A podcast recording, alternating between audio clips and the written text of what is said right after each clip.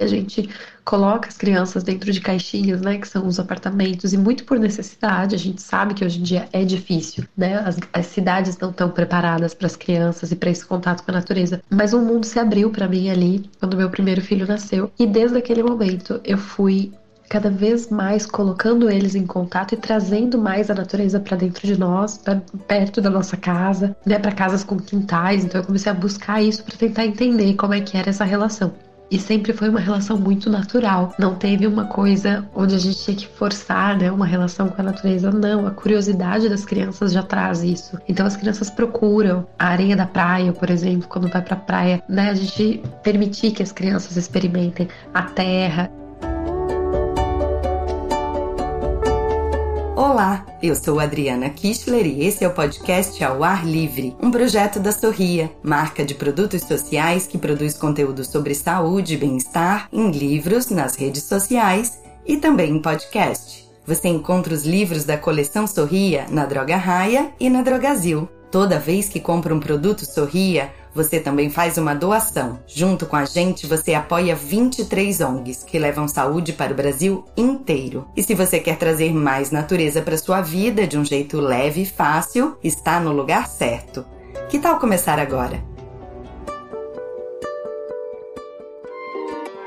Hoje é dia de falar do potencial lúdico da natureza, do meio ambiente como um lugar onde crianças e famílias podem se divertir juntas. E olha, eu não estou falando só de usar a natureza como playground, não. Uma conexão mais profunda e constante entre os pequenos e a natureza pode ter um impacto super positivo para a vida e para a saúde mental e física deles. Mas isso ainda é um desafio para muitas famílias que têm cada vez mais criado filhos dentro de apartamentos e condomínios, nem sempre com um parque ou uma área verde próxima. Aliás, os especialistas já inventaram até um nome para a falta de natureza na vida das pessoas, especialmente dos pequenos. O transtorno do déficit de natureza pode gerar sintomas físicos e psicológicos como obesidade, depressão, hiperatividade e déficit de atenção.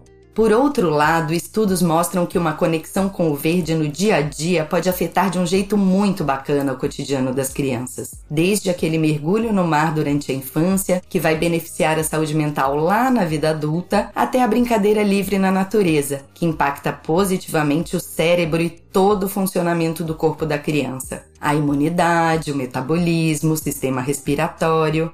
Quem vai falar um pouco mais sobre esse tema hoje com a gente é a Maria Isabel de Barros, engenheira florestal, mãe de dois e pesquisadora do projeto Criança e Natureza do Instituto Alana, organização que busca promover um mundo melhor para as crianças. A natureza é o espaço de pertencimento das crianças. É lá que elas têm um brincar e um desenvolvimento mais potente, né? Mais criativo, mais ativo fisicamente, mais complexo socialmente. Então é fundamental, né? Nós seres humanos, a gente se desenvolveu do lado de fora, a gente se desenvolveu ao ar livre em contato com a natureza. Então é lá que a gente vai ter um desenvolvimento integral mais completo, né? Mais potente, mais saudável. E as consequências disso para a criança, em termos de né, de desenvolvimento se dão em todas as dimensões, no, desenvolvimento físico, motor, né? Então a criança vai ser uma criança mais hábil fisicamente, vai correr melhor, vai ter uma pegada, né? Vai conseguir é, subir, vai ser mais forte e ao mesmo tempo vai ser uma criança com uma possibilidade de desenvolver uma criatividade melhor, habilidades sociais. Acho que qualquer pessoa que já teve a oportunidade de ver uma criança brincando com independência e autonomia na natureza do lado de fora, interagindo com a água, subindo na árvore, criando brincadeiras, uh, né, construindo uma cabana, consegue perceber o quão complexo isso é, né, o quão, quão diferente é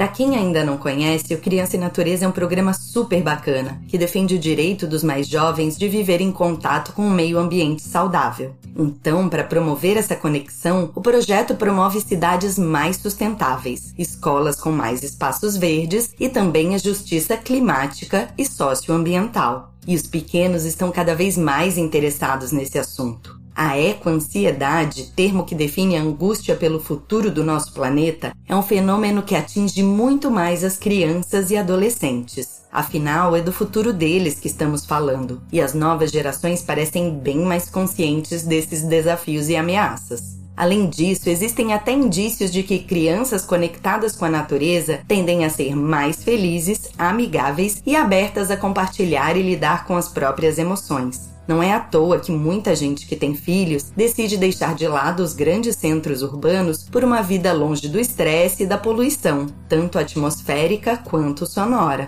Mas claro, essa mudança nem sempre é possível, né? Seja por questões familiares, financeiras ou profissionais, muita gente precisa viver nas grandes cidades. Mas isso não impede ninguém de levar uma vida com mais verde.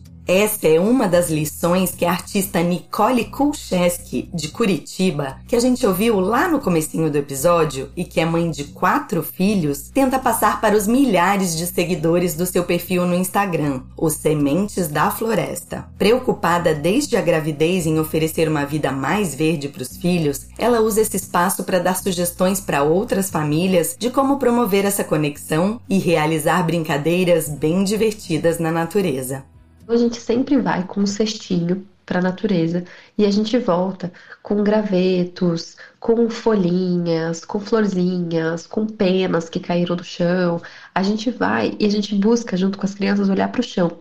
Isso é muito divertido, porque a gente está sempre olhando meio reto, assim, ou olhando para as crianças que estão correndo. Então a gente faz esse exercício juntas de olhar todo mundo para o chão, e pro céu também. E quando a gente chega em casa, a gente categoriza, a gente coloca penas com penas, pedras com pedras, semente com semente, gravetos com gravetos. E isso pode acontecer numa volta na quadra da nossa casa, pode ser num, numa praça, num parque, é, no nosso quintal, se a gente tem quintal em casa. Muito legal, né? E agora vamos para nossa dica sobre o tema de hoje. No livro Deslumbramento, um lançamento bem recente da editora Todavia, o escritor americano Richard Powers conta a história de um viúvo que precisa lidar com o temperamento explosivo do filho de 9 anos. E a solução vem da natureza. Ele leva o garoto para acampar nas montanhas, onde os dois inventam uma série de aventuras que incluem até descobrir a origem da vida.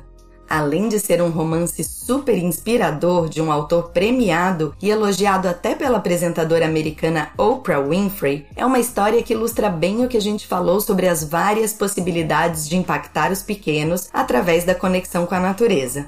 Então, não deixa de conferir.